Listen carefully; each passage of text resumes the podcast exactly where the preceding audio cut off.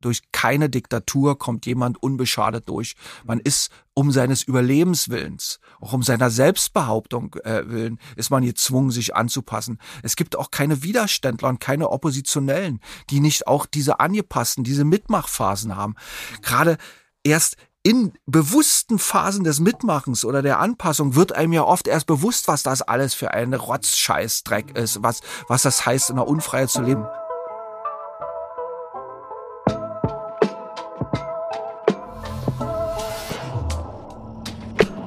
B O M Berlin Ost migrantisch Deutschlands erster ostmigrantischer Podcast mit echten Berliner Biografien.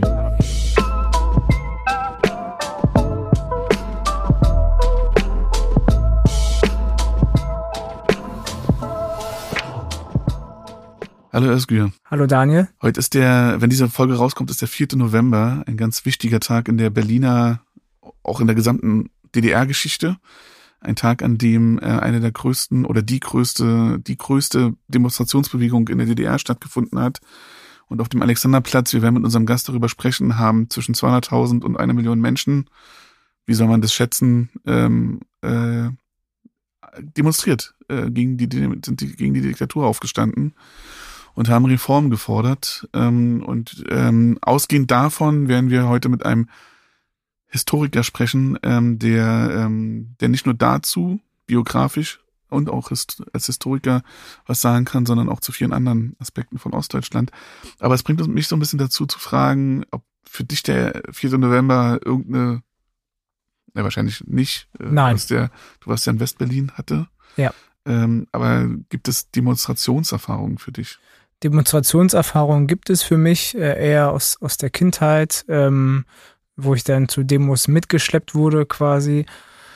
Und ich glaube, dass das eine geteilte Erfahrung ist für ähm, viele migrantische Menschen aus linken Familienhäusern, dass sie in ihrer Kindheit auf so äh, linken Demos waren und, ähm, und ja, irgendwann so ein so eine Art vielleicht Verdruss ähm, haben von, vom, vom Demonstrieren und auf Demos gehen, ähm, was aber nicht heißt, dass sie apolitisch sind, glaube ich. Ich glaube, dass ähm, ihre Politikgestaltung eine andere ist, nämlich tatsächlich ähm, in, in anderen Räumen ähm, politisch an, an politischen Prozessen teilzunehmen ähm, und äh, sie auch mitzugestalten. Mhm ähm, statt äh, zivilgesellschaftlich äh, demo zu demonstrieren, was nicht heißt, dass sie zivilgesellschaftlich organisiert, nicht zivilgesellschaftlich organisiert sind. Natürlich gibt, sind sie auch zivilgesellschaftlich organisiert, aber auch da finden sie, da versuchen sie dann Wege zu finden, politische Prozesse äh, äh, zu begleiten und mitzugestalten. Wie ist es denn bei dir? 9. 4. November warst du? Ich, genau, ich war da nicht. Ähm, ich war aber am 7. Oktober ähm, das ist so ein bisschen meine biografische Familienerzählung. Am 7. Oktober bei der großen Parade zum Tag der Republik, äh, mhm. zum 40. Jahrestag oder 40. Geburtstag der DDR. Und ich habe so eine, so eine komische äh, Erinnerung, die ich nicht verifizieren kann. Aber ich habe so eine Erinnerung, als wenn ich dann hochgereicht wurde und Erich Honecker die Hand gegeben habe mhm. auf dieser Parade. Ich weiß aber nicht, ob das stimmt. Das kann auch ein Traum gewesen sein, ähm, der irgendwie so eine, so eine komische Vermengung von Zeitzeugentum und irgendwelchen TV-Bildern war. Ähm, das, also genau, das war meine, also auch quasi von den Eltern auf eine linke Demo mhm. mitgenommen, äh, was man, glaube ich, äh, so ein bisschen hinterfragen müsste, ob das jetzt, inwieweit das wirklich links war, diese Demo.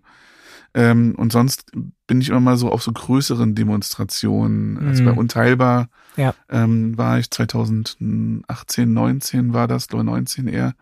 Ähm, große Demonstration in Berlin. 2003 bei der Anti Antikriegsdemo gegen den Irakkrieg. Mhm. Da war ich ähm, auch. War ich, ähm, ich war bei Wir haben satt ein, zwei Mal Fridays for Future. Mhm. Ich da genommen. Also bei diesen großen Sachen, aber ich bin jetzt nicht jemand, der so selbst äh, viel Demos organisiert oder auf jede, auf jede X, also auf äh, es gäbe ja so viele Gründe, ja, ähm, auf, ja, auf Demos zu gehen.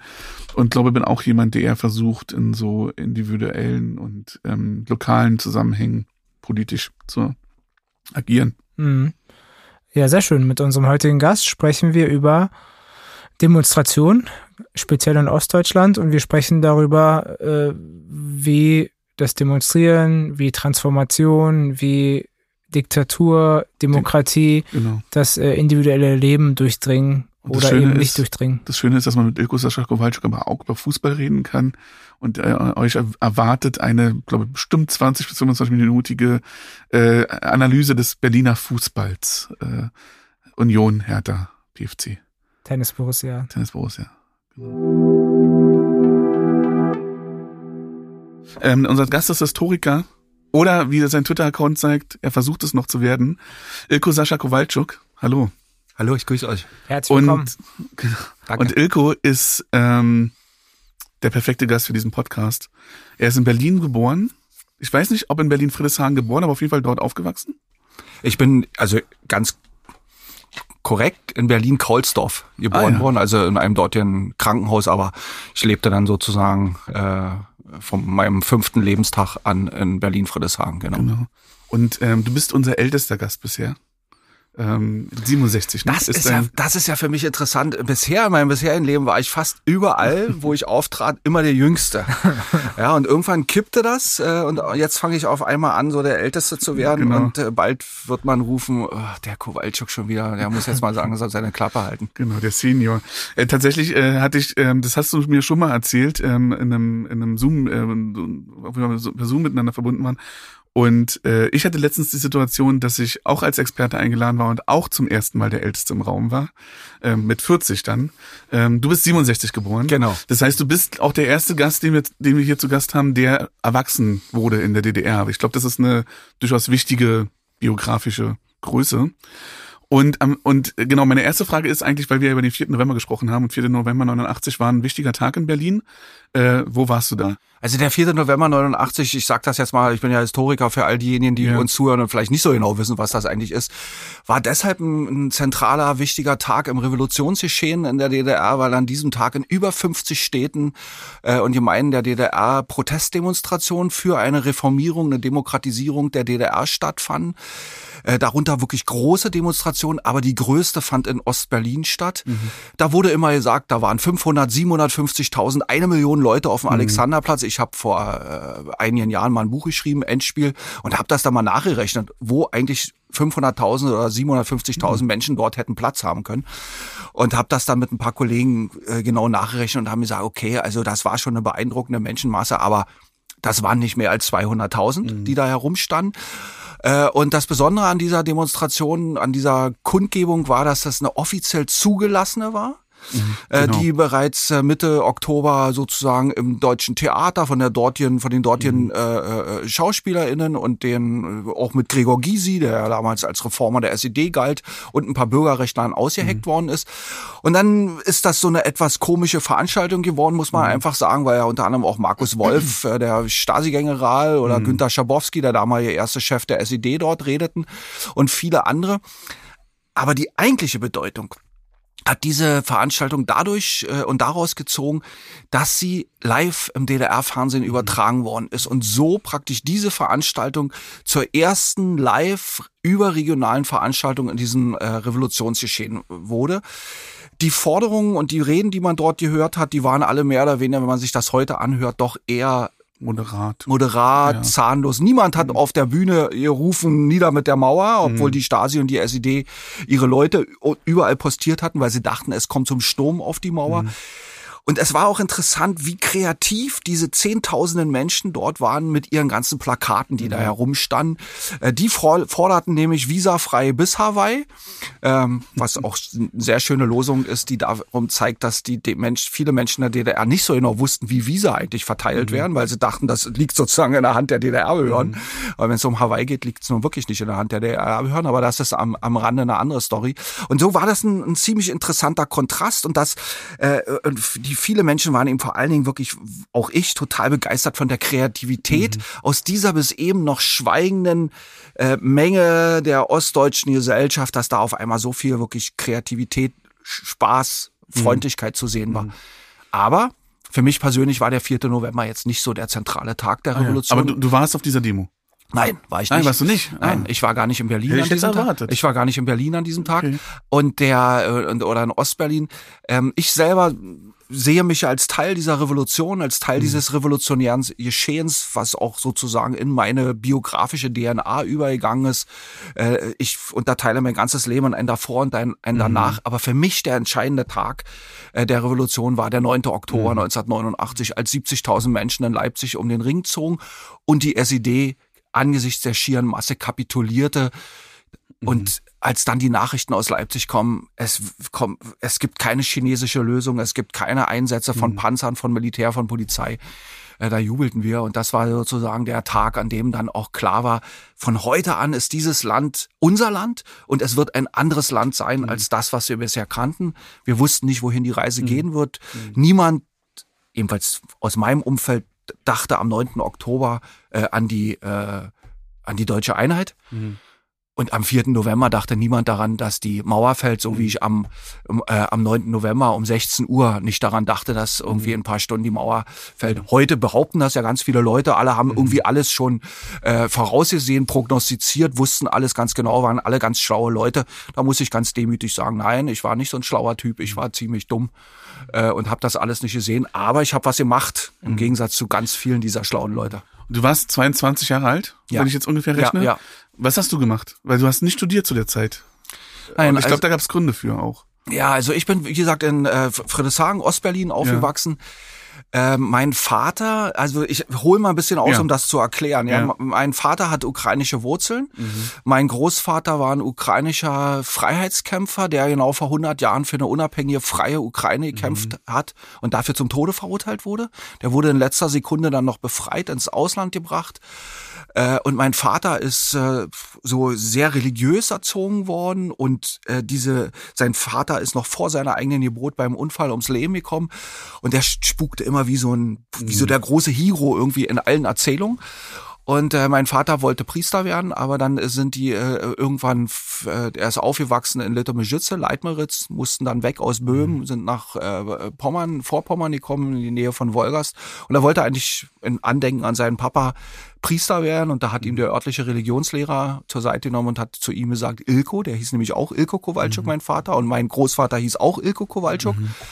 Äh, und da hat die gesagt, Ilko, du, äh, also hier sind die Kommunisten an der Macht, die werden genauso demnächst das Gleiche hier tun wie mhm. in, äh, in der Sowjetunion, die werden alle Priester ans Kreuz nageln, dann musst du dir genau überlegen, ob das werden mhm. willst.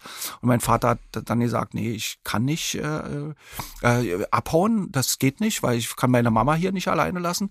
Und dann wollte er Sport studieren. Und er konnte, er war ein Leistungssportler, aber er mhm. konnte keinen Sport an der neuen DAFK, Deutschen Hochschule für Körperkultur und Sport in Leipzig studieren, weil er nicht überzeugt genug war, mhm. weil er mhm. nicht rot genug war. Mhm.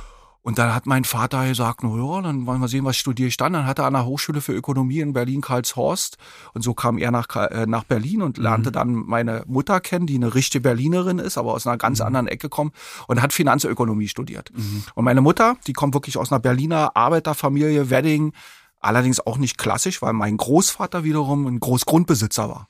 Also mhm. meine Oma war eine Arbeiterin und ja, die hatten ganz super reichen Großgrundbesitzer geheiratet. Ah, ja. Und dann war 45 alles weg. Die hatten also, unsere Familie hatte sozusagen große Ländereien in Pommern. Dann war 45 alles weg. Und nun kommt, trifft meine Mutter, mein Vater. Beide sind Sportler, mhm. Sportlerin. Und mein Vater studierte an der Hochschule in Karlshorst und hat sich immer mehr mit dem Kommunismus angefreundet. Angefreundet. Angefreundet okay. und ist dann irgendwann überzeugter Kommunist geworden. Mhm. Und ist am 12. April 1961 in die SED eingetreten mhm. als Mitglied. Jedem Ossi sagt dieser Termin was. 12. April 61. Ja. Nachgeborene nicht und Westland schon gar nicht. Also wenn du jetzt den 13. August gesagt hättest, dann wäre ich ähm, drin gewesen, aber 12. April? 12. April ist der Tag von Juri Gagarin. Der erste Mensch fliegt ins Weltall. Aha. Und mein Vater sagte, wie viele andere, naja, also wenn die, die Kommunisten jetzt schon im Weltall gewinnen, dann kann es ja wohl nur eine Kleinigkeit sein, dass man ah, hier auf der Erde gewinnt.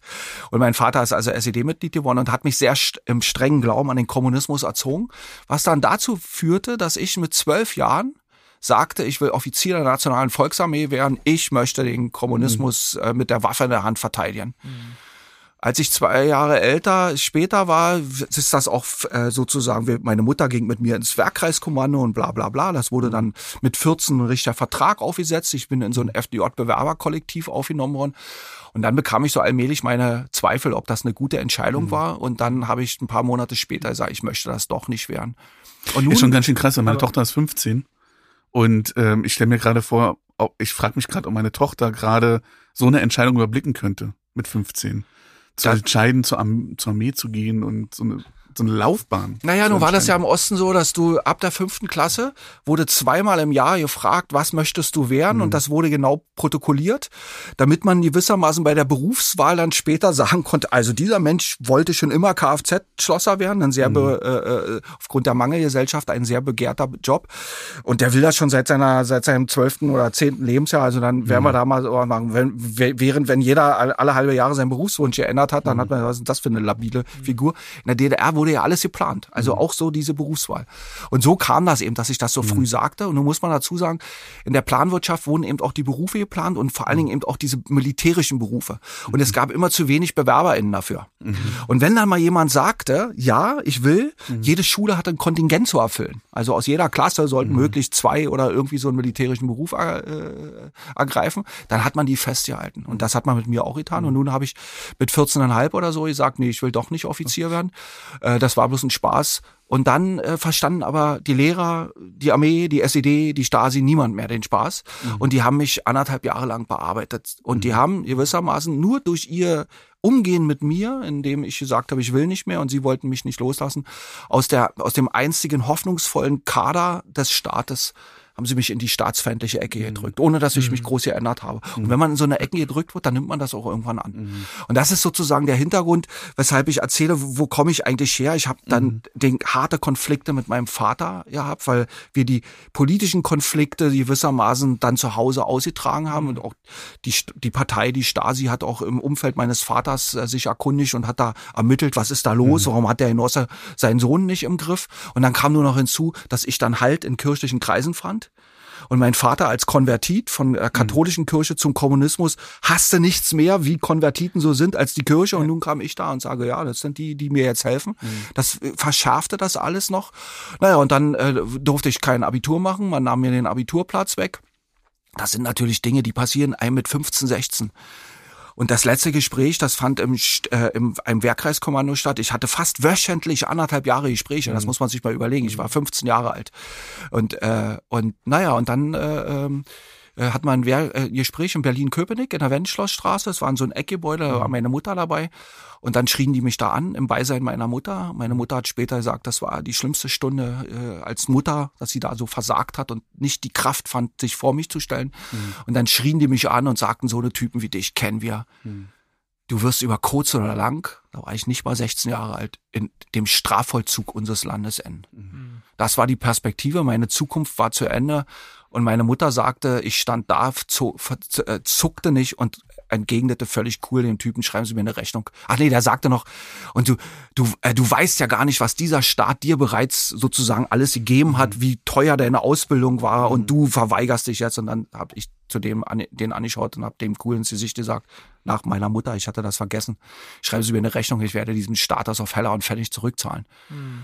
Naja, und dann äh, äh, sozusagen, dann bin ich Baufacharbeiter geworden und war mhm. Pförtner. Und Pförtner, das waren so Jobs, Essenausträger, Friedhofswärtner, äh, Gärtner äh, und so eine Sachen, wo so unangepasste Jugendliche, mhm. junge Leute wie ich gewissermaßen sich abduckten, wo man mhm. sagte, pass mal auf, lieber Staat, ich will von dir nichts, mhm. ich will in deinem Staat auch nicht Karriere machen und du lässt mich in Ruhe. Mhm. Ja, und da habe ich dann mhm. auch Abitur auf der Abendschule gemacht, weil ich natürlich immer die mhm. Hoffnung hatte, irgendwann noch studieren zu können. Aber ich war eben jung genug, ich mhm. war 22, als die Mauer fiel und das war für mich natürlich eine tierische auch Selbstbefreiung, Befreiung. Ich konnte durchstarten, hatte so viel überschüssige Energie, mhm. wie viele meiner Freunde, die jetzt alle durchstarten konnten und die praktisch, wir feierten ununterbrochen mhm. das Fest der, das Fest der Freiheit. Und ich ja. habe so gemacht. Ich zahle dem Staat, der mich sozusagen dahin brachte, dass seitdem Tag für Tag Heller und Pfennig zurück. Ja. Ja, mhm. aber eher und diskursiv als. eher diskursiv. Ja, genau. Ähm, lass, mich, lass mich ganz kurz eine, ja. eine Frage stellen, weil ähm, ich habe das mal in einem Vortrag von dir gehört. Der 3. Oktober war für dich aber ein Tag, wo du eher gezweifelt hast, ob das der richtige Weg ist, im Sinne von, du hast so diese nationalistische Stimmung wahrgenommen.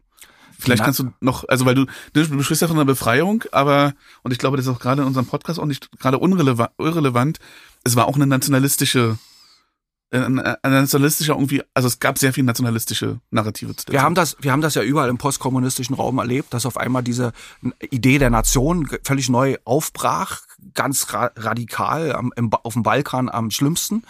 Äh, und das äh, schlug um in Nationalismus und das gab es natürlich auch in Ostdeutschland.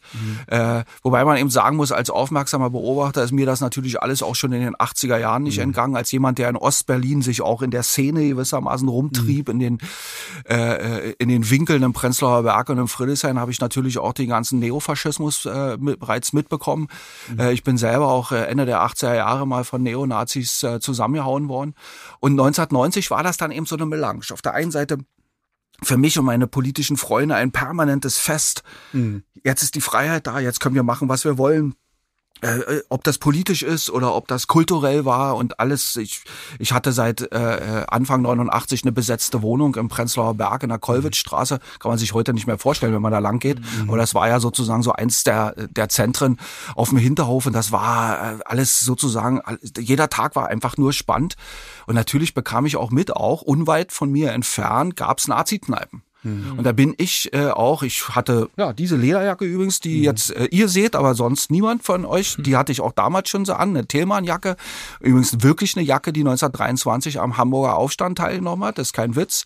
Und hatte, sah eben auch so aus wie so ein, wie so ein, äh, wie, wie so ein Linker und, und so weiter, mit, mit so einen Klamotten und alles.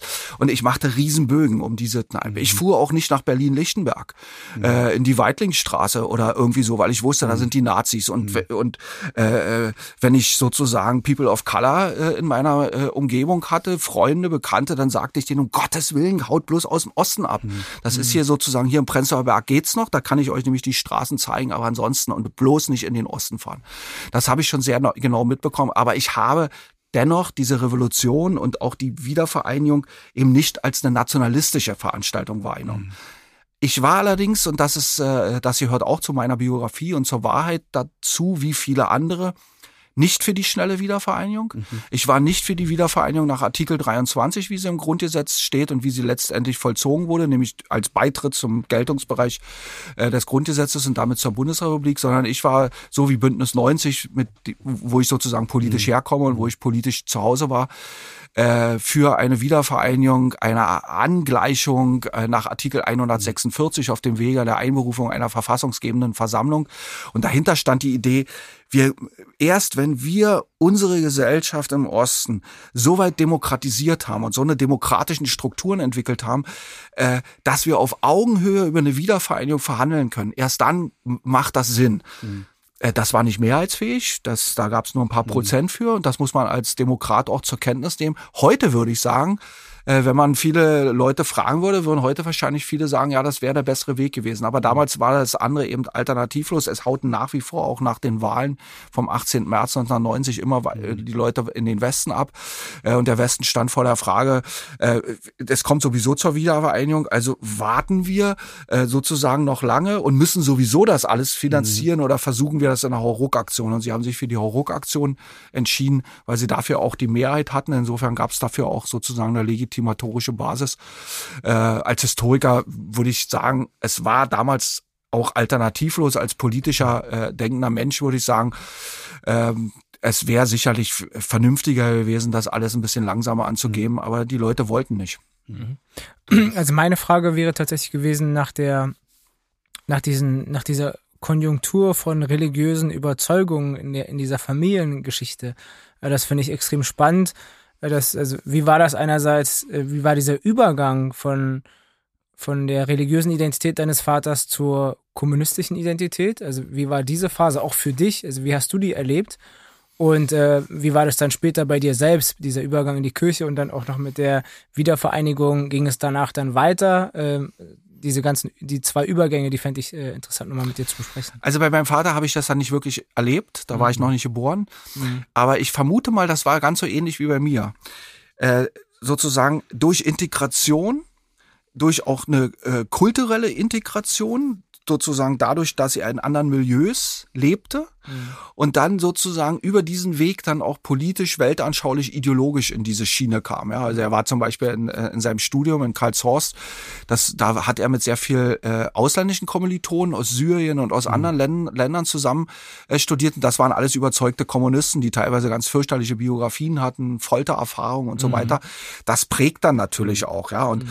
nun war das Ende der 50er, Anfang der 60er Jahre, das war auch nicht mehr so die Zeit der großen Hoffnung, muss man sagen, ja. Aber für meinen Vater eben, er kam sozusagen ja irgendwie aus dem Nichts, er hatte keinen Vater, er hatte sozusagen eine mittellose Mutter und er gehörte zu der Generation im Osten, er ist Jahrgang 34, die wirklich diese klassische Aufsteigergeneration war. Also meine Tante äh, ein bisschen älter als mein Vater, also seine Schwester, die auch äh, noch dreisprachig aufgewachsen ist, ukrainisch, tschechisch und deutsch. Äh, und, und für die galt das ganz genauso. Und für meine Oma, die eine ganz streng gläubige Katholikin war, war das im Prinzip eine Katastrophe, dass ihre mhm. beiden überlebenden Kinder beide Kommunisten wurden. Mhm. Und interessanterweise, wenn mein Fa wenn meine Oma, die war, hatte am 2. November Geburtstag, meine Schwester, die ist ein paar Jahre älter als ich, als am 1. November. Und wenn die uns immer besuchen kamen, meistens von Ende Oktober bis zum 7. Januar, weil wir am 6. Januar immer die ukrainische Weihnacht noch feierten mhm. äh, und Pirocken aßen und so weiter. Und in der Zeit, vor allen Dingen in den ersten Jahren, Anfang der 70er Jahre, gaukelten meine Eltern, mein Vater, wir alle, meiner kleinen Oma immer noch so ein bisschen vor, als wenn wir immer noch irgendwie was mit der katholischen mhm. Kirche zu tun hatten. Mhm. Und interessanterweise ich habe dann später, mein Vater war ein paar Jahre IM, der ist Ministerium für Staatssicherheit von 1963 bis 67 und er wollte auch gerne bei der Stasi arbeiten und die Stasi wollte ihn aber nicht und zwar mit folgender Begründung.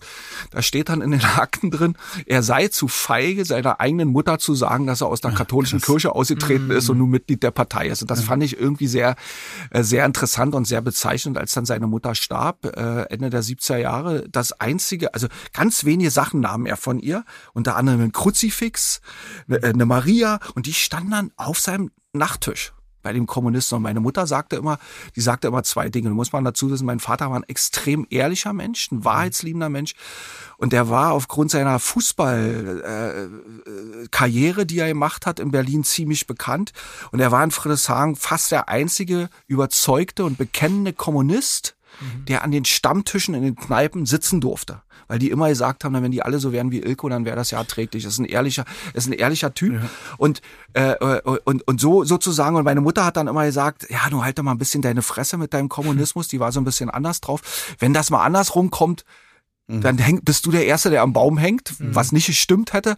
Und wenn deine Genossen wüssten, dass auf deinem Nachttisch ein Kruzifix steht. Mhm. Und bei mir war das dann später äh, im Prinzip so ein bisschen so ähnlich, als ich in Kirchenkreisen kam. Ich kam vor allen Dingen erstmal über die Kultur dahin. Meine mhm. Freunde waren dort. Mhm. Ich fühlte mich dort aufgehoben. Die nahmen mich ernst und ich konnte sozusagen über meine Geschichte in der DDR, mit, mit der ich lange gehadert habe, äh, offen reden. Das tat mir sehr gut. Und im Übrigen erst als mein erstes Kind, ich habe vier Kinder, mein mhm. erstes Kind zwölf Jahre alt wurde, das war im Jahr 2005, erst da ist mir richtig bewusst geworden, was der Staat mit mir 12, 13, 14-Jährigen naja. eigentlich gemacht habe. Wenn mhm. du selber 14 bist, denkst du ja, du bist irgendwie ein proper mhm. Typ und naja. hast alles im Griff und äh, sozusagen leckt mich alle. Aber wenn du auf einmal als Vater oder Mutter deine 12, 13, 14-jährigen mhm. Kinder siehst und du siehst, wie zerbrechlich, wie fein, wie äh, sozusagen äh, äh, wirklich eben zerbrechlich sie sind, da ist mir das erstmal bewusst geworden, mhm. was mit mir passiert ist. Und im Prinzip mhm. muss ich sagen,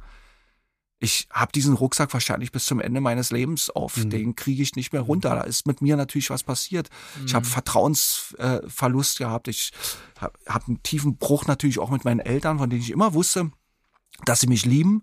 Aber für meinen Vater, der war zerrissen zwischen seinem Sohn und seiner Partei. Mhm. Und er wusste nicht wohin. Ja? Und, mhm.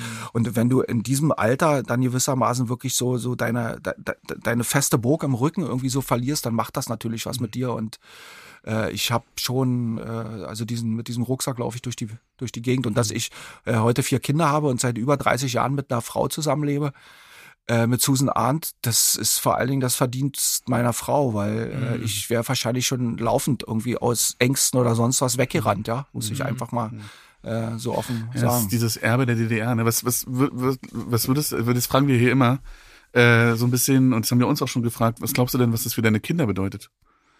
Ähm, also diese ostdeutsche Familiengeschichte, ähm, das Aufwachsen in Ostberlin, weiß ich gar nicht, nicht nur Ostberlin, ne? Auch, äh, ich glaube, ihr seid auch waren Viel in Bayreuth. Genau, meine Frau ist, hat, hat ja seit 2010 eine Professur in, in, in Bayreuth. Da haben wir eine Weile auch mit den Kindern gelebt, haben wir einen zweiten Wohnsitz. Also die sind da auch vier Jahre richtig zur Schule gegangen, zumindest die, die noch mussten.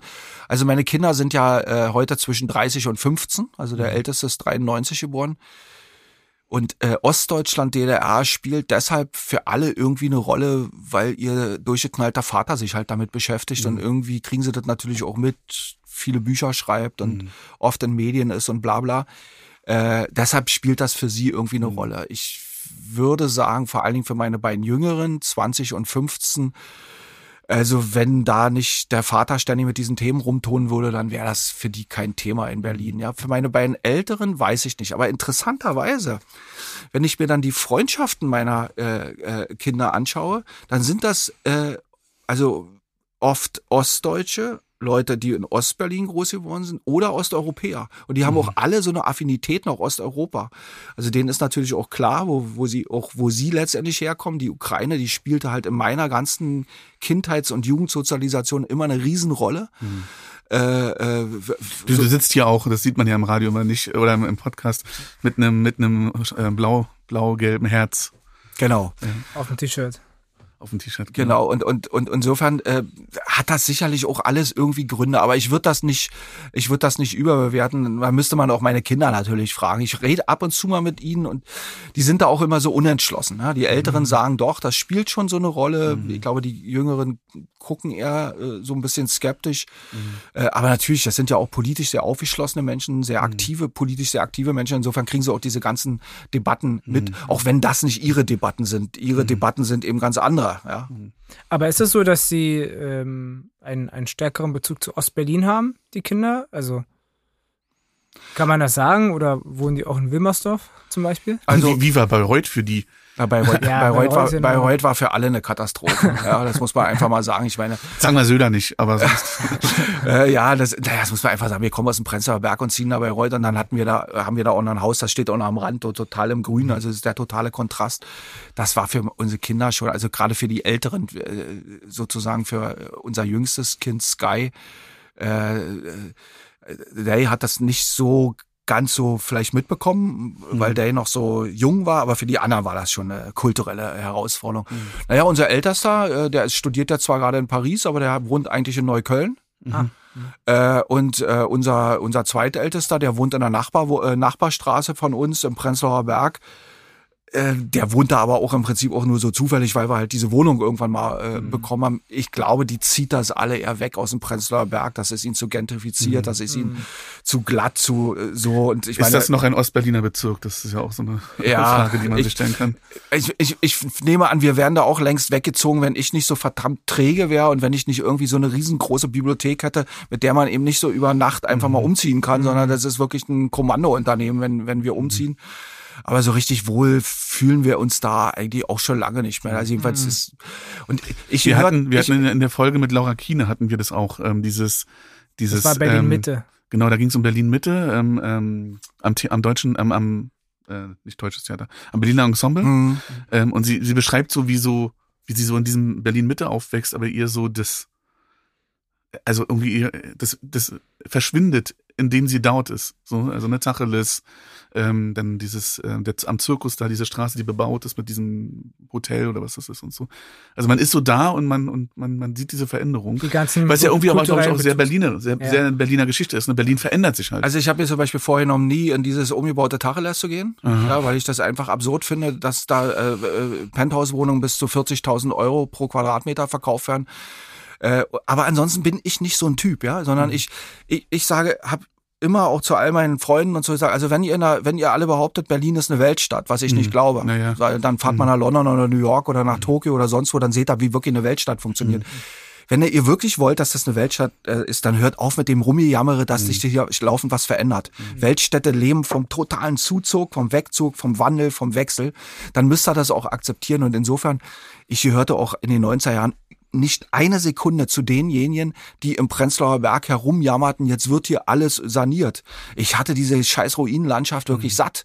Äh, sozusagen, wir lebten in Ruinen. Ja, und ich hatte das satt und ich fand das toll. Was ich nicht toll finde, ist, dass, äh, dass es eben wirklich zur Gentrifizierung kam, mhm. dass wirklich ein Großteil der, der, der ostdeutschen, Ostberliner Einwohnerschaft verdrängt worden ist.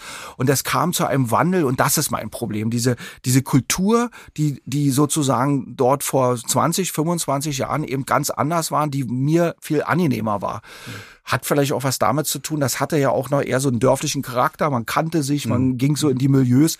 Ich komme aus Berlin, Friedrichshagen, das ist sowieso ein zu groß geratenes mhm. Dorf und da war das natürlich auch so. Also vielleicht, aber andererseits muss man sagen, Berlin. Gibt es ja diesen großartigen Film, High Alarm. Ja. Ähm, von, von ähm, Leander Hausmann. Leander Hausmann. Leander Hausmann ist ja auch ein Friedrichshagener. Genau, was so eine richtige also, Milieustudie Friedrichshagen ist, ne? Naja, ob das eine Milieustudie Oder, ist. Ja. Also ich kenne keinen Friedrichshagener und keine Friedrichshagenerin, die nicht große Fans von diesem total ja. durchgeknallten Film sind. diese Szene, wo, diese Szene, wo der Bademeister ins Wasser geht und ähm, so den äh, mit, dem, mit dem Arm im Wasser ist und dann nimmt er den Arm raus, Hand ab, Flutspritz raus, was ein Ditte. ja. Aber ich kenne auch ehrlich gesagt fast keinen äh, Nicht-Berliner, der mit dem Film was anfangen kann, ja. ja? Aber äh, okay, ich bin ein großer Fan von den Filmen von Leander und, äh, und insofern ist das irgendwie so ein Ding, den er irgendwie ja vor allen Dingen sich selbst gemacht hat. Und der ist äh, wirklich ganz toll. Aber um da nochmal auf zurückzukommen, Berlin, ich bin ja nur auch Historiker und ja. so und ich hatte äh, schon als Jugendlicher einen Nachbar, der, äh, der mich durch, sein, durch seine bloße Existenz sehr stark dafür inspirierte, Historiker zu werden. Der war immer mhm. allein, der mhm. saß immer in seinem Zimmer, der hatte laufend hunderttausende Bücher um sich herum äh, und der schien mir irgendwie nicht in Institutionen zu arbeiten, was nicht war. Stimmte, der war in der Akademie der Wissenschaften, aber irgendwie war der immer zu Hause und allein und das fand ich toll. Da dachte ich irgendwie, das ist so mhm. meine, mein Ding. Und der schrieb ein ganz interessantes Buch, das kam 1987 heraus und ist eigentlich ein Standardwerk. Die Dörfer Berlins heißt das. Mhm. Und das ist auch heute noch sehr zu empfehlen. Das kam im Osten wie im Westen gleichzeitig raus. Und da beschreibt er eigentlich wirklich anhand der ganz konkreten Siedlungs- und Bevölkerungs- und Baugeschichte, wie in Berlin aus eigentlich x mhm. vielen mhm. Dörfern entstanden mhm. ist. Und wenn man heute sich das genau anschaut, dann stimmt das. Und die Berliner hatten eben auch immer eigentlich, selbst im Prenzlauer Berg, auch immer noch diese Dorfmentalität. Mhm. Und das habe ich auch bis heute. Ich verlasse meinen Kiez sehr ungern. Jetzt sitze ich hier bei euch in Allershof, aber das ist für mich sozusagen. Aber das ist für uns auch. das ist auch für uns ein Auswärtsspiel. Genau. Ja. Also ich weiß gar nicht, ob ja. wir, wir, also waren, glaube ich, denke, vorher zwei, dreimal in Adlershof. Ja, naja, ich habe ja hier in Altklinike gespielt, deswegen ah, ja, okay. war ich äh, öfter die Woche hier. Ähm, aber ich, also ne, man kennt das ja über Spandau eigentlich. Das ist ja nochmal nicht nur ein Dorf, sondern eine eigene Stadt. Köpenick und Spandau sind sozusagen genau. absolut äh, fast passförmig. Ja. ja. Und dann, wenn wir aber in dieser ganzen Bezirklogik denken, dann haben eigentlich alle Bezirke immer so auch ihr eigenes Bezirkszentrum. Ja. Und das äh, bestätigt eigentlich genau das, was du sagst. Und dann gibt es jetzt auch immer mehr diese Entwicklung, dass sie ihre Kieze wiederfinden. Also jeder Bezirk nochmal eigene Kieze entwickelt und da irgendwie äh, das, das dörfliche Leben zurückholen will. Und ich weiß gar nicht, was ich für eine Position dazu habe tatsächlich. Also eher ambivalent. Ähm, einerseits dieses, die Idee von Gemeinschaft äh, äh, zurückholen. Äh, andererseits, ja, meistens sind die äh, Kieze immer irgendwie in der Nähe von so einem Einkaufszentrum. Mhm. Und äh, so. Ja, ja, stimmt. Was machen wir damit? Also, dass sich irgendwie so viel verändert hat, dass äh, vor ein paar Jahren gab es mal einen Vorfall, da wo mein, äh, mein einer Sohn wohnt, in der Nachbarstraße von uns im Prenzlauer Berg, der machte eine Party. Mhm. Ganz normale Party, Hinterhof, war mhm. natürlich laut, war im Sommer und um zwei, Punkt 22 Uhr bimmelte, stand mhm. irgendein Nachbar vor der Tür und äh, wies ihn schreiend in einem besten Dialekt aus Westdeutschland darauf hin, hier im Prenzlauer Berg gibt es sowas nicht. und die fielen alle vor Lachen in, in Ohnmacht. Das waren alles Ostberliner Jungs. Ja. Und die sagten irgendwie, was gibt, gibt's da ja nicht, ja. Der holte dann auch gleich die Polizei mhm. und so. Und da habe ich dann auch zu meinen Kindern gesagt, ja, was soll ich sagen? Ja, das mhm. ist, äh, ist eine Entwicklung, die kotzt mir einfach auch bloß an. Mhm. mhm. Und wie ist es denn in Neukölln jetzt für, für den Sohn? Das war der älteste, ne? Der größte. Mhm. Der ist da sehr gern. Mhm. Das, das findet er, find er richtig toll. Der ist nicht so zufrieden mit seiner Wohnung. Die ist mhm. so ein bisschen laut und ein bisschen, ja, äh, also sozusagen, weil die an so einer Straße liegt, wo das so sehr ja, laut ist. Ja, und ja, unter ihm ist so ein äh, Imbiss, der mhm. dann natürlich auch irgendwie nicht ständig tolle Gerüche von sich gibt. Aber ansonsten, der hat sich ganz bewusst Neukölln ausgesucht. Mhm. Ja, da, da wollte er hin und mhm. ja, da ist er, glaube ich, sehr gerne. Ja, ist auch äh, der, der the place to be. Alle wollen nach Neukölln jetzt. Auf jeden Fall. Und da, also da gibt es weniger Nachbarinnen und Nachbarn, die sich dann beschweren, Genau. wenn eine Party gefeiert wird, glaube ich. Die wollen dann wahrscheinlich dabei sein, deswegen klingeln sie. Aber wir, ähm, wir haben schon vorher drüber gesprochen und das ist auch schon angedeutet, diese Fußballsache. Also du hast ja gesagt, dein Vater war Fußballer. Genau, Äh, und du aber auch in der Jugend. genau. Und du hattest uns erzählt, du kannst uns eine tolle Geschichte erzählen, warum du noch zu der Generation gehörst, wo Hertha und Union noch Freunde waren. Genau, du musst dich kurz ausholen. Ja. Es ist leider so eine Berufskrankheit von Historikern. Man muss immer erstmal ausholen. Ja, das erzählst du Soziologen. Also. genau. immer, immer erstmal sozusagen zu Und einem ich, vielleicht, ich glaube, wir haben dein Historikersein noch gar nicht genug gewürdigt. Also du bist, glaube ich, wirklich, ähm, also ich bin ja selber, keine Ahnung, irgendwie markiert als Ostdeutschland-Forscher, manchmal Migrationsforscher jetzt neuerdings. Ähm, und wenn man sich mit Ostdeutschland und ostdeutscher Geschichte be- beschäftigt, gibt es kein drumherum um deine deine Bücher, deine Werke. Du hast in einer, warst in einer Enquete-Kommission ähm, zur Aufarbeitung der äh, DDR-Diktatur, hieß die so? SED-Diktatur. SED-Diktatur. Ähm, schon Anfang der 90er, als junger, noch Student wahrscheinlich sogar. Da war ich gerade fertig. Da war Gerade ich auch, fertig, war die genau. jüngste ehrenamtliche Sachverständige Mitglied einer Enquete-Kommission des Bundestags, was es jemals Genau, gab. das ist der jüngste, genau. Und hast haufenweise Bücher geschrieben, ähm, ganz aktuelle Walter Ulbricht äh, Biografie, kommt der zweite Teil. Du bist dann auch so einer, der mir dann erzählt, ähm, ja, die schreibe ich bis Weihnachten fertig. So, also, also Nee, da habe ich zu dir gesagt, schnell. ich schreibe über Weihnachten ein neues Buch. Äh, über, über Weihnachten. Genau. eine, eine Antwort an Dirk Oschmann. genau. Ach, ach so, ach so. Ja. Ach so, ne, da, da müssen wir dann auf jeden Fall. Ulrich, Ulrich ist ja schon alles lange fertig. Gut, dann so, laden wir dich nochmal okay. in einem äh, Eine Antwort an 24. Dirk Oschmann. Ja, sehr schön. Genau, erscheint im Beck Verlag im nächsten Jahr. Aber jetzt auf Fußball. Das Genau, ist, aber jetzt ist mal, viel genau. spannender. Nee, ich wollte einfach diese Historiker-Sache kurz mal gewürdigt haben, damit alle wissen, worüber wir reden. Also du bist nicht nur irgendein Historiker, sondern Danke, wirklich danke. der ostdeutsche, Ostdeutschland-Historiker, glaube ich, kann man sagen. Danke, Äh, danke. Danke für die Ähm, Blumen. Ja. Ähm, so, und jetzt Fußball. Jetzt sind, die, bei Union jetzt gespielt. sind die Blumen verwelkt und jetzt kommen wir zum Fußball, Genau. zum wirklich äh, wichtigen Thema. Also mein Vater war ein total äh, sehr, sehr guter Fußballspieler. Nun muss man wissen, äh, bis Anfang, Mitte der 60er Jahre war ja die, äh, der Fußball noch stark regionalisiert. Da spielten die Regionalligen, hatten die große Rolle. Es gab keine überregionale Liga, weder im Westen noch im Osten. Und mein Vater spielte äh, bei Motor Köpenick. Das war damals ein relativ bekannter Verein, der also in der ganzen DDR spielte. Er war äh, Stürmer und war da relativ bekannt, war Torschützenkönig, bla bla bla. Hatte sogar Angebote im Westen zu spielen für damals gigantische Monatssummen, also kein Witz.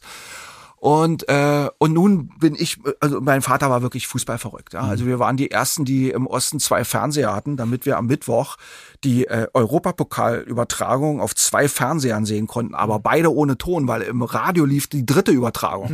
Ja, da kamen auch relativ viele bekannte Fußballer aus dem Osten zu uns und so weiter. Oder unsere Urlaubsplanungen sind strikt nach dem Sportkalender gemacht worden, ja, damit da auch gar nichts verpasst wird. Ich habe als Neunjähriger, eben weil mein Vater eben wirklich verrückt war, auch dieses berühmte Endspiel in Montreal zwischen Polen und der DDR live gesehen. Das ist ja früh um vier oder um drei übertragen worden und mein Vater hat mich geweckt. Oder auch zu Boxkämpfen mit Muhammad Ali bin ich als Achtjähriger von meinem Vater geweckt worden. Meine Mutter hat immer nur gesagt, oh Gott, oh Gott. Aber mein Vater hat gesagt, das ist jetzt wichtig. Ja. Das war dann so. 72. Äh, da, ich äh, glaube, da, äh, an das erste kann ich mich erinnern, 74, 74 oder 75 mit Nee, Muhammad? Ali. Nee, äh, d- das war Endspiel. 76, Montreal. 76. Ich war letzte Woche in Montreal und war im Olympiastadion, aber Ah, ja. ich wusste nicht, dass es dieses Spiel gibt. Ja, ja, Okay, 76. Und, und die Polen, muss man da sagen, die waren damals eine ganz große Mannschaft. Die haben bei Mhm. der WM äh, 74 in der Bundesrepublik, äh, sind die ja Dritter geworden und da hatten die Boniek, Lato, Mhm. Tomaszewski, das waren wirklich absolut super Fußballer. Und die haben praktisch mit dieser WM-Mannschaft, sind die zur Olympiade, äh, zu den Olympischen Spielen fahren können. Mhm. Ähm, und nun muss man dazu sagen, ähm, warum konnten die das? Damals war ja noch Olympische Spiele strikt nur für Amateure, aber Mhm. die Ostblock-Sportler galten alle als Amateure, deswegen konnten die da hinfahren.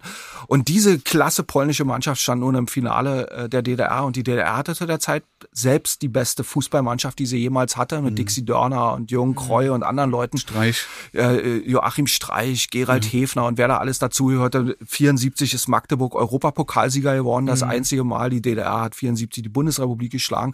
Und nun dieses 3 zu 1, das war sozusagen, das habe ich also live erlebt. Das ist ja mit neun Jahren nicht so selbstverständlich um die Uhrzeit. Aber auch in der DDR nicht selbstverständlich. Ah nee, äh, live am Fernsehen. Ja, live am Fernsehen, Okay. ja. Und damit will ich nur sagen, also in dieser Atmosphäre bin ich groß geworden und man, natürlich war es klar, ich hatte die ersten Töppen, die hängen auch bei mir heute noch an der Tür. Das waren die kleinsten, die es gab, die waren ungefähr doppelt so groß wie mein Fuß und vorne hat meine Mutter ganz viel Watte reingemacht, das waren so Ledertöppen und damit ab zweieinhalb, drei bin ich also losmarschiert. Ab fünf war ich im Verein, obwohl man erst ab sechs sein konnte und alles immer wegen meines Vaters. Mhm. Ja, und so. Und so kam ich dann auch, äh, obwohl ich ein wirklich nicht mal mittelmäßig begnadeter Fußballspieler war, muss ich sagen, kam ich dann eben auch zur Union, weil irgendwie sagten Kowalczuk, okay, na, das ist der Sohn, wenn der auch nur halb so gut ist für seinen Vater, na, dann holen wir uns den. Mhm. Und dann äh, war ich eine ganze Weile da im Trainingszentrum bei Union, viermal die Woche oder fünfmal die Woche Training, das war schon ziemlich hart, da habe ich dann auch irgendwann gemerkt, das ist hier wirklich eine Nummer zu groß für mich. Mhm. Aber als Friedrichshagener, Köpenick, mhm. Union, das ist sozusagen der DNA. So bin ich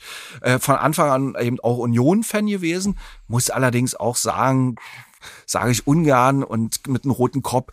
Ich hatte durchaus auch damals eine gewisse Affinität zu BFC, mhm. weil ich ja, weil ich weil ich das ich war eben auch Sportler und ich, mir hat das mhm. durchaus gefallen, wie die Fußball gespielt mhm. haben. Das muss man einfach sagen. Die hatten auch gute Fußballspieler. Stasi hin, Stasi her, Schiebereien hin und her.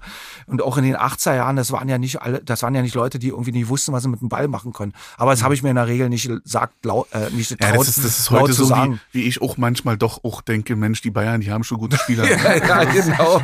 So, und, und, so, und nun eines Tages, das muss so 77 gewesen sein, ich will mich jetzt nicht aufs Jahr festlegen. Ich bin bei meinem Freund am Müggelsee, die hatten da eine große Villa. Äh, die waren ganz reich, ganz einfache Leute, aber der Vater war mal Zahnarzt und hatten die so riesen, und die hatten nur Westverwandte.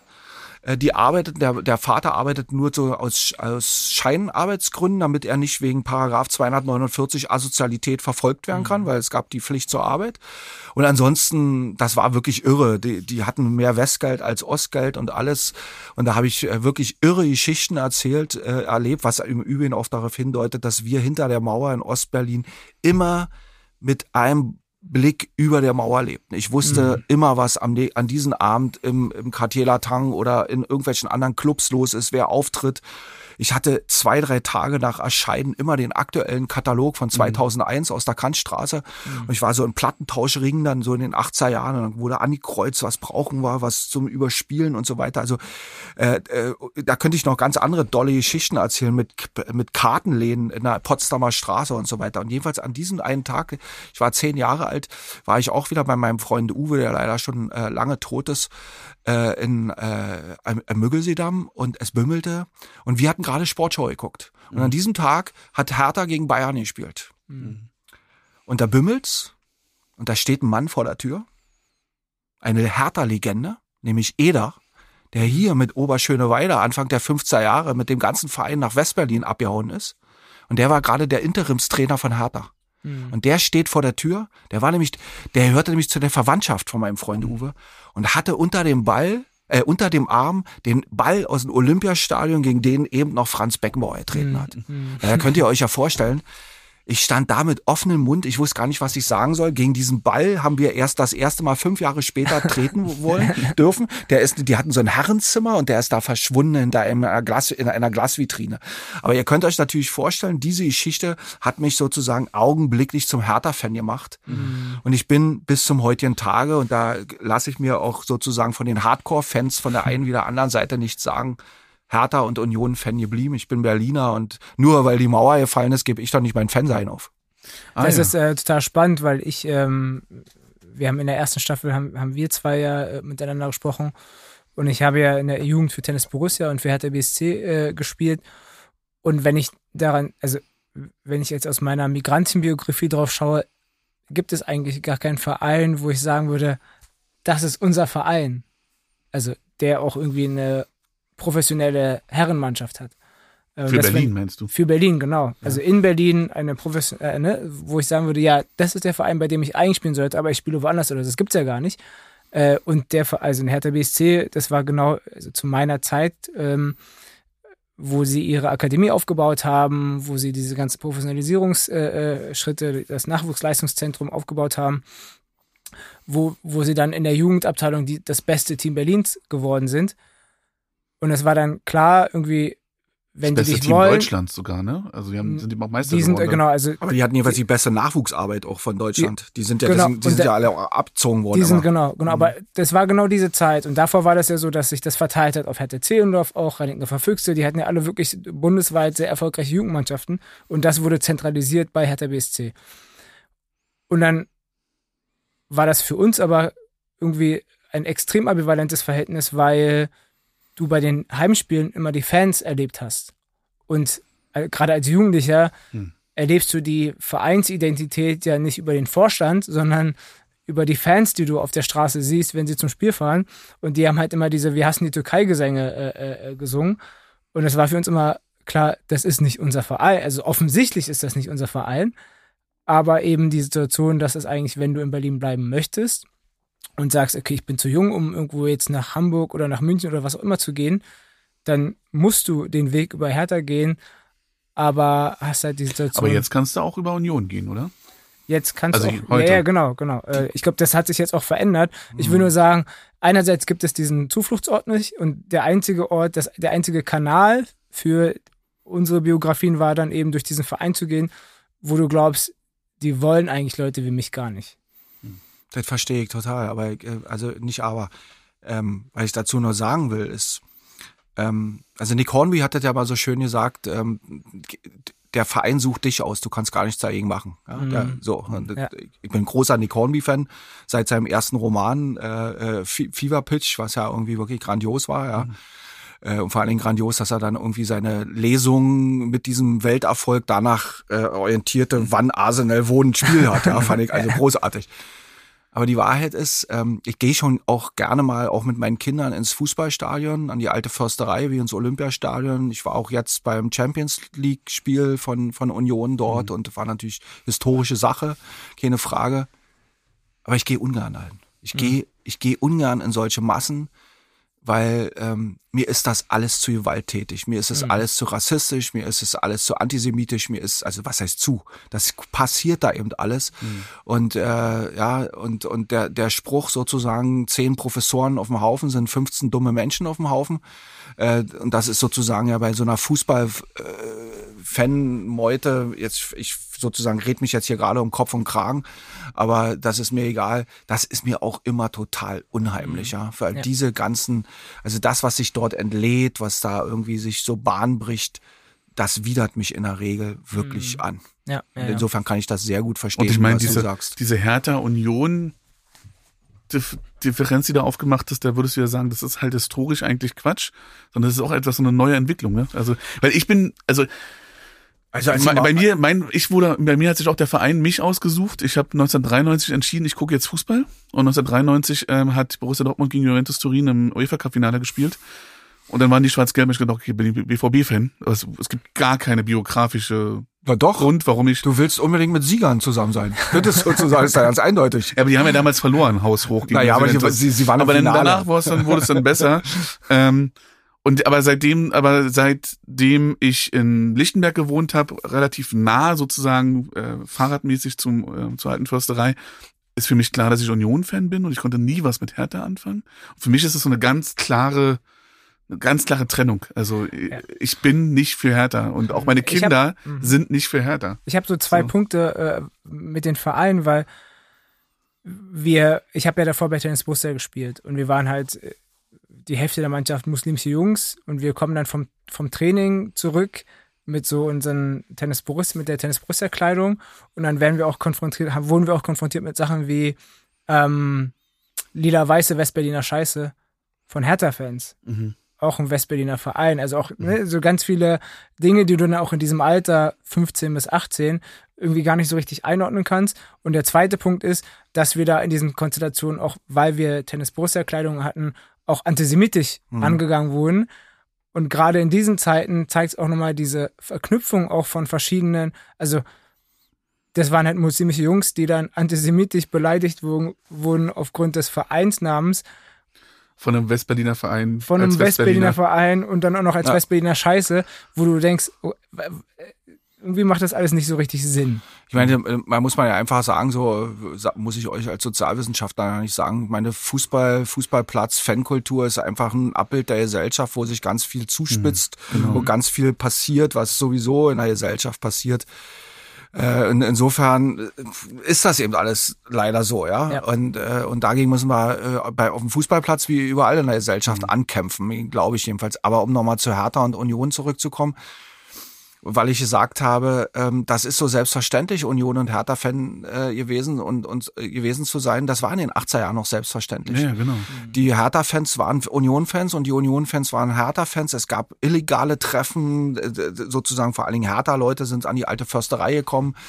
Naja, und als die Mauer fiel, das erste große Ding im Olympiastadion war ein Freundschaftsspiel zwischen Union und Hertha. Ja, also das mhm. äh, haben, ist sicherlich nicht vergessen worden, aber das gehört zu der Geschichte. Und dann da muss man ja auch dazu sagen, der Berliner Fußball zeichnet sich ja irgendwie auch dadurch aus, dass er ganz vieles, was in der Berliner Politik irgendwie in den letzten 30 Jahren so gelaufen ist, ja auch alles mhm. nachgemacht hat. Mhm. Die Riesenskandale bei Union. Ich meine, Union war kurz vorm Exitus. Mhm bei Hertha weiß man ja bis heute nicht, was da irgendwie so, äh, was aus dem Verein wird. Jetzt haben sie gerade gestern ja diese große, also wir sind ja jetzt hier irgendwie äh, Mitte Oktober, also gestern war die große Mitgliederversammlung bei mhm. Hertha, mhm. habe ich vorhin gerade im Tagesspiel gelesen. Der Präsident äh, grüßt vom Krankenbett aus. Mhm. Ist ja auch irgendwie ein symbolisches Foto, ja. Und Mit keiner, Bär. Ja, keiner weiß so richtig, wo die Reise hingeht. Alle haben Hoffnung, dass sie sich vielleicht stabilisieren. Aber irgendwie darf man ja auch nicht vergessen, da haben sich natürlich auch die Fankulturen äh, abge, äh, abgelöst. Heute sozusagen äh, kriegen alle strahlende Augen, wenn sie von den Fans von Union reden und was das für eine tolle Fankultur mhm. sei. Das war natürlich auch nicht immer so. Also ich meine, ich mhm. kann mich an die 70er und 80er Jahre erinnern, äh, mein lieber Schwan. Mhm. Da hatte ich aber auch Angst, selbst als Union-Fan dort ins mhm. Stadion zu gehen, ja, in diese, in diese, ja, das war ja kein richtiges Stadion, das war eben die alte Försterei, die irgendwie kurz vorm Zerfallen war. Und auch in den 90er Jahren diese ganzen Skandale. Und dann kam das ja erst sozusagen, diese, dieser, dieser neue Spirit, ja. als sie dann dieses Stadion neu bauten und so weiter und so fort. Und das ist alles nicht so lange her. Aber die äh, sozusagen, die, die äh, viele Fans kennen halt diese Geschichte davor nicht und deswegen wird man ja teilweise äh, auch als Unioner, wenn man sagt, nö, ich bin auch Hertaner, äh, also nicht nur nicht nur unfreundlich angeschaut, mhm. sondern es geht auch weiter, ja. Mhm. Und das ist finde ich nicht in Ordnung. Und ich meine, in der Mitte der 2000er gab es ja schon Anfang der 2000er diese Europacup-Geschichte und danach dann nochmal diese große Insolvenzsorgen. Äh, gleichzeitig, und dann haben die Fans angepackt, wirklich, also im wahrsten Sinne des Wortes selber angepackt genau. im Stadion. Ähm, und dann denke ich immer an Ronny Blaschke, ähm, der immer Bauchschmerzen bekommt, wenn man von dieser, weil er dann immer gleich sagt, ja, das ist alles Fußballromantik. Mhm. Äh, was, was denkst du denn darüber? Diese ganze Union-Geschichte als eine, also die aktuelle Union-Geschichte als eine Fußballromantik-Geschichte. Ja, das sehe ich im Prinzip ganz genauso. Also ich muss mich jetzt allerdings wirklich sehr, sehr zurückhalten, weil ich habe in meinem Freundeskreis und in, äh, sozusagen im großen Bekanntenkreis wirklich richtige Hardcore-Fans, mhm. die an der Stelle keinen Spaß verstehen.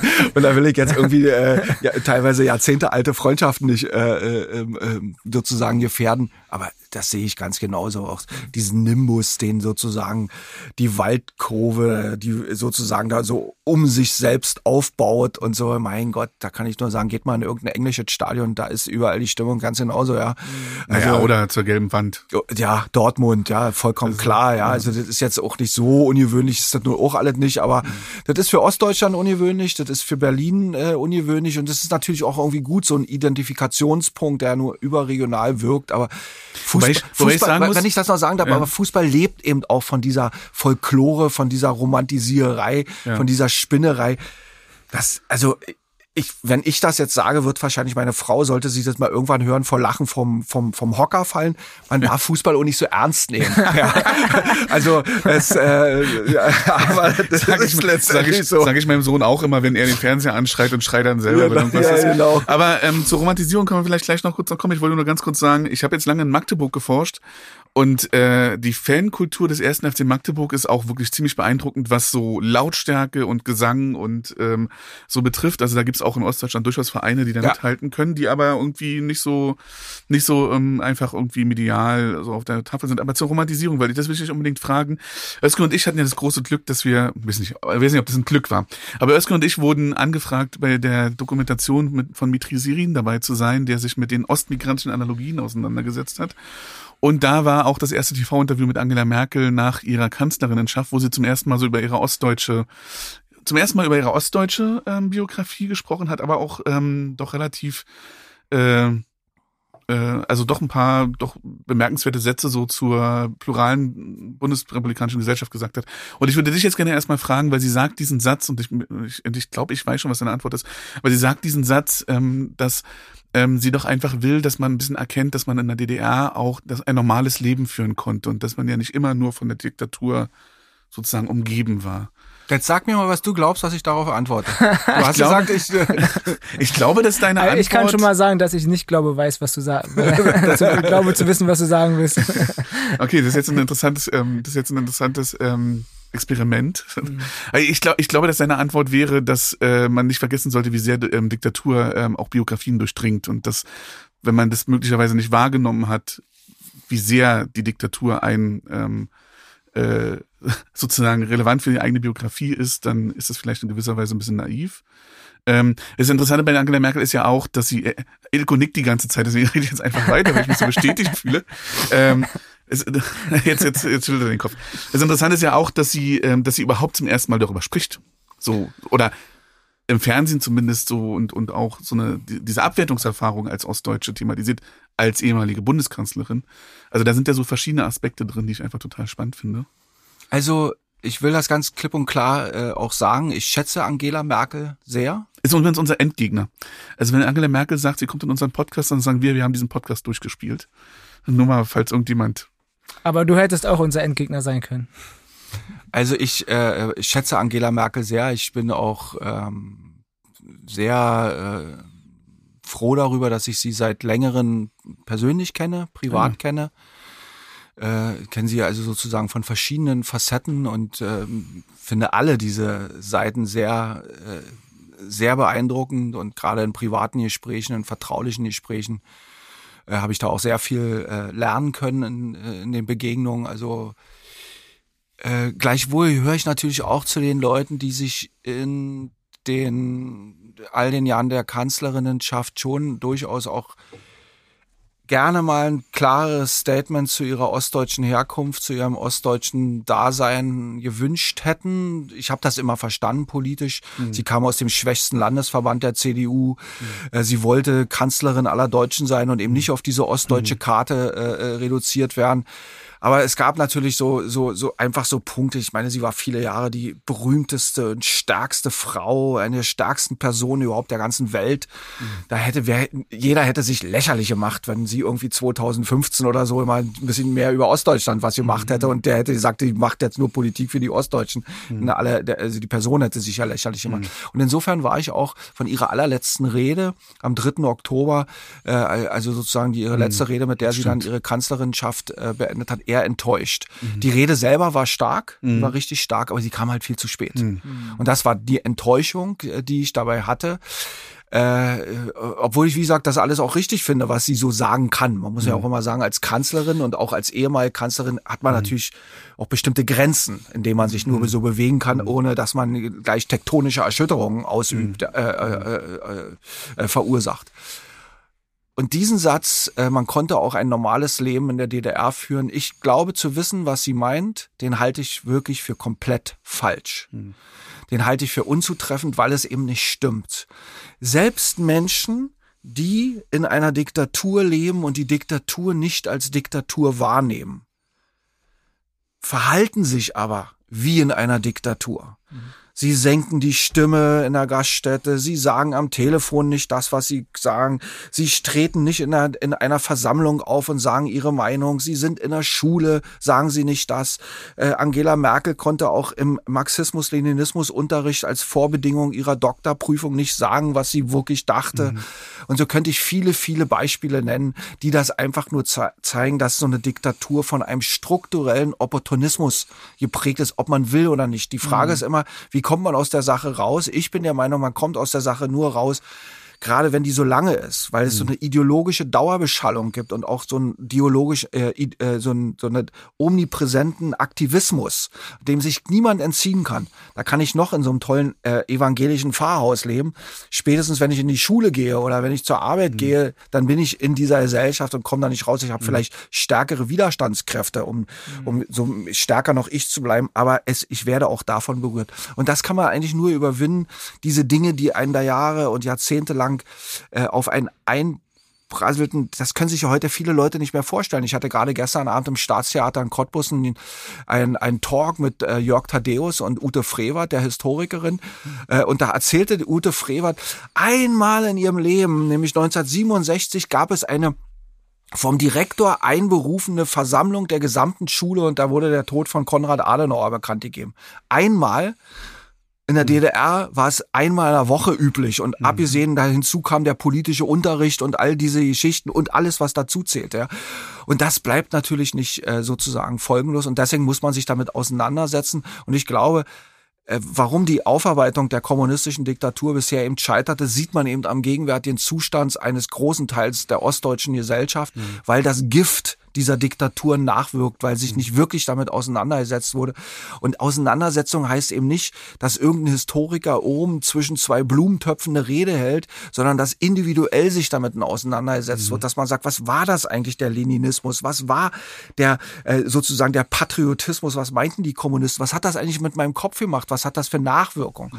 Und das findet äh, findet nicht statt. Und und weil das nicht stattfindet, und das unterstelle ich jetzt nicht Angela Merkel nochmal, die ich nun wirklich sehr, sehr äh, äh, äh, schätze. Äh, und deswegen halte ich diesen Satz eben für total falsch, weil das, weil das durch so eine, durch keine Diktatur kommt jemand unbeschadet durch. Man mhm. ist um seines Überlebenswillens, auch um seiner Selbstbehauptung äh, willen, ist man gezwungen, sich anzupassen. Es gibt auch keine Widerständler und keine Oppositionellen, die nicht auch diese angepassten, diese Mitmachphasen haben. Mhm. Gerade erst in bewussten Phasen des Mitmachens oder der Anpassung wird einem ja oft erst bewusst, was das alles für ein Rotzscheißdreck mhm. ist, was, was das heißt, in der Unfreiheit zu leben, so dass man sich erst dann so richtig dagegen es gibt wehren ja diesen, kann. Es ja? gibt ja diesen Satz, man spürt seine Ketten erst, wenn man sich genau. bewegt. Ne? Genau. Und dann hat sie diesen Satz gesagt mit ähm, Erdogan, ähm, ich habe Erdogan gesagt, ähm, mhm. ich bin ihre Kanzlerin.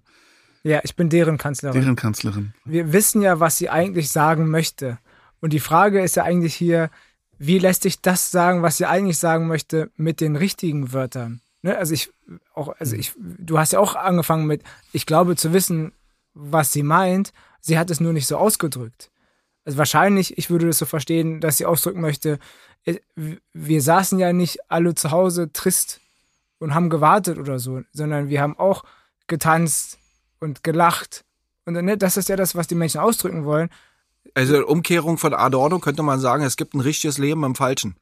Er, er sagt ja genau das umgekehrt, aber genau. man, könnte, man, könnte, das sagen. Und da würde ich auch sagen, das stimmt. Genau. Und bei, bei das, was bei, in dem Fall mit Erdogan sie sagen möchte, ist, ich bin auch deren Kanzlerin. Was sie aber sagt, ist, ich bin, weil die haben ja nicht nur ein Land. Und das ja. ist ja immer diese Idee, dass sie ja nur eine nationale äh, äh Staatsbürgerschaft, ja. eine nationale Zugehörigkeit haben oder dass es da so eine Art von Nullsummenspiel gibt, je mehr du davon hast, desto weniger hast du davon. Das ist ja alles Quatsch. Das wissen mhm. wir, dass alles Quatsch ist. Mhm. Äh, die können äh, eine Mehrfachzugehörigkeit haben, das heißt, sie kann dann natürlich nicht sagen, ich bin die, ich bin deren Kanzlerin. Was sie sagen kann, ist, ich bin auch deren Kanzlerin. Mhm. So, aber sie hat halt nicht das gesagt. Und genauso wie, wie, wie in dem anderen Fall, sie hat halt das nicht gesagt. Wir verstehen, was sie sagen möchte, aber es ist eben nicht das, was sie gesagt hat. Und es ist natürlich irgendwo, ich will jetzt nicht zu harte Wörter nehmen, aber ähm, das Erste, was mir einfällt, ist zu gefährlich, weil gerade in der jetzigen Zeit mit, mit Viralität in, in, in der mhm. digitalen Welt verselbstständigt sich sowas natürlich ganz schnell. Ähm, und das macht, das erhöht die Verantwortung für diejenigen, die sprechen im öffentlichen Raum, wirklich auch über diese Verselbstständigung, auch die auch, äh, ähm, ja. Aber bist du der Meinung, dass man das kann? Weil ich meine, jeder, jeder hängt irgendwie, also äh, bleiben wir mal bei der, bei, bei Angela Merkel, ja, die ist ja, die ist ja nicht in irgendeiner Blase, sondern die äh, ist ja sozusagen, die vernetzt ja auch über ihre Person viele ja. Blasen. Mhm. Ja. Und kann sie sozusagen überhaupt zu irgendeinem zentralen Thema jemals so das Richtige sagen, dass alle, ich bleibe jetzt nochmal bei dem unschönen Begriff, alle Blasen, die sie irgendwie miteinander vernetzt, alle ja. sagen, genau so ist es? Absolut nicht. Genau. Interessanterweise entscheidet sie sich ja zum Thema Ukraine und Russland nichts zu sagen. Seit 2021 öffentlich. Es gab ja die Kritik daran, dass sie ähm, mit dem Interview mit Alexander Osan sich nicht so gut wie nicht geäußert hat. Und auch in dem Interview wird, das wird auch in der Dokumentation gesagt, über die aktuelle Situation in Russland oder Ukraine reden wir nicht. Also, äh, ne? also da ist ja auch eine Entscheidung, nichts zu sagen. Ich darf mal, alle warten mal, drauf. Ich darf mal an der Stelle eins sagen. Ich, ich gehe jetzt mal davon aus, dass Angela Merkel das nicht hört. Ich habe ich hab mal einmal sehr viele Stunden nach dem äh, Überfall der russländischen Föderation auf die Ukraine eine halbe Nacht mit ihr darüber diskutiert, mhm. auch über ihre Politik. Das war für mich sehr interessant. Äh, und sie wird ja in ihrem Buch, an dem sie arbeitet, denke ich mal, sehr ausführlich ja. auch dazu sich äußern. Ich glaube, ähm, wenn man das Gespräch, und jetzt gehe ich wieder zu dem offiziellen Teil über, weil ich aus diesem Privatgespräch nichts erzähle, äh, mit, äh, mit Alexander Osang, da hat sie sich ja so ein bisschen dazu geäußert. Und das liegt auf der o äh, Barack Obama-Schiene. Mhm. Ähm, das ist, glaube ich, auch kein Zufall, dass die sich dann mal äh, noch mal so privat mehrfach getroffen haben. Nicht nur, weil sie sich gut verstehen, sondern ich könnte mir gut vorstellen, dass sie sich auch darüber unterhalten haben. Und für beide geht's natürlich um viel. Beide mhm. haben äh, gewissermaßen in der, in der Russland- China-Politik äh, ähm, Dinge gemacht, die sie vielleicht selber nicht mal unbedingt wollten, die sie aber fälschlicherweise jetzt beide als alternativlos hinstellen. Mhm. Und wenn man sich die Entwicklung seit 2008, Krieg gegen Georgien anschaut, es gibt nichts, was alternativlos ist. Es gibt mhm. immer Alternativen in der mhm. Geschichte. Man kann immer fragen, welche ist nun besser oder schlechter, kann man das durchspielen. Äh, und dass es Alternativen gab, hat man ja auch daran gesehen, dass das, äh, das sozusagen das Oberhaupt der Bundesrepublik Deutschland, der Bundespräsident Joachim Gauck 2014 sich eben anders verhalten hat mhm. und andere, andere Grenzen gesetzt hat. Ja, und da kann man schon, glaube ich, auch erwarten, dass die gesamte Politik äh, Steinmeier versucht, das ja so ein bisschen, aber auch noch ein bisschen mhm. halbherzig äh, das, was sie da seit 2008 und vor allen Dingen seit 2014 äh, gemacht haben, doch viel stärker in, in Frage stellen. Denn wir stehen vor einem Riesentrümmerhaufen und niemand weiß äh, sozusagen, wo wir in fünf mhm. Jahren stehen werden oder ob es uns da überhaupt noch gibt. Mhm. Und das müssen wir jetzt, glaube ich, zu unserem Schlusspunkt ehrlich gesagt machen, ja, weil die Zeit also, ist abgelaufen. Und ich glaube, wenn wir jetzt mit Ilko noch, ähm, ähm, wenn man Ilko auf Social Media folgt, wird man sehr, sehr, sehr, sehr viel über die ähm, Geschichte dieses Krieges ähm, ähm, erfahren können und auch deine Position und deine Haltung dazu. Und ich glaube, das ist nochmal eine eigene, wäre nochmal eine eigene Folge. Und ja. ich finde es auch super mit so einem ähm, dystopischen Schlusswort zu enden. Achso, ich hätte noch einen Witz erzählt. Aber also mit, äh, ich, das können wir gerne so stehen lassen, aber ich will noch mal eins sagen, weil es ja hier um Berlin geht, ja, was mir wirklich auch noch mal wichtig ist, weil ich ja auch so ein bisschen rumkomme und mal hier und da auch woanders gelebt habe.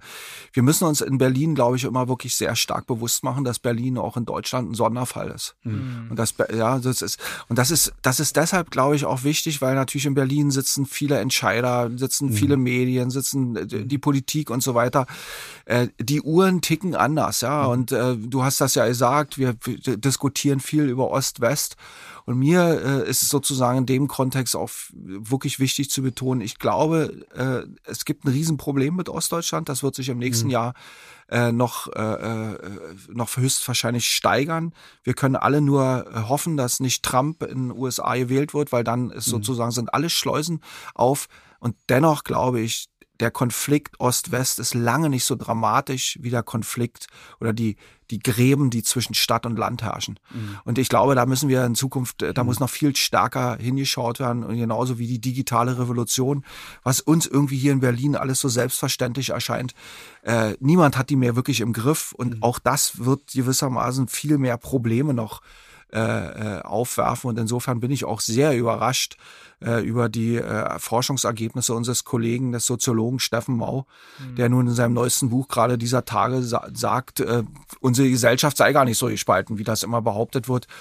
Also ich bin da äh, sehr skeptisch und äh, die Triggerpunkte. Die Triggerpunkte, das Buch mhm. bei Surkamp und ich bin da wirklich sehr skeptisch, ob das wirklich tragfähig ist.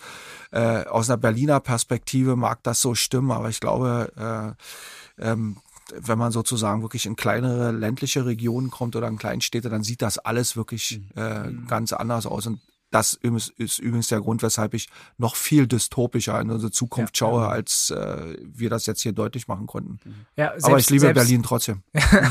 selbst für äh, Abgeordnete, ähm, äh, die äh, ihren Wahlkreis in ländlichen Räumen haben, versus denen, die in urbanen Räumen ihre, selbst deren Lebensrealitäten sind so unterschiedlich.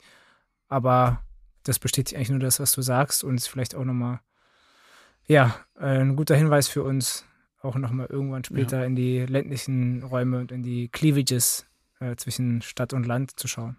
Wir sagen einfach Danke. Danke, Vielen dass Dank. du da warst für diese Podcast-Folge, die natürlich länger geworden ist, als wir geplant hatten. Das war aber schon klar. Und äh, ich würde einfach allen unseren Hörerinnen äh, mitgeben, die hoffentlich ja diese Folge am 4. November hören. Man kann diese, ähm, diese, diese Reden der, ähm, der Demo auf dem Alexanderplatz auch auf YouTube, da gibt's einen stundenlangen Mitschnitt. Gerhard Schöne macht den Anfang ähm, und singt. Äh, kann man alles nachhören und das ist, glaube ich, ein interessantes Zeitdokument, was man sich heute Abend noch rein, reinziehen könnte, wenn man noch ein bisschen was für den fürs Einschlafen braucht. Sehr schön. Danke, dass du da warst, Ilko. Vielen Dank, Ilko. Ich danke euch, hat Spaß gemacht. Ja.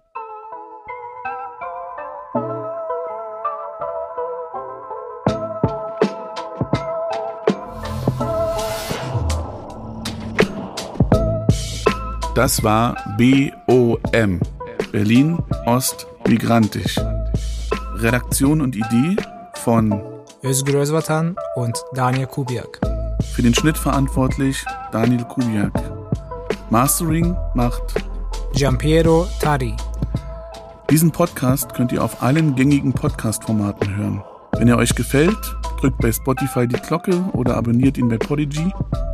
Weitere Infos findet ihr beim BIM, dem Berliner Institut für empirische Integrations- und Migrationsforschung an der Humboldt-Universität.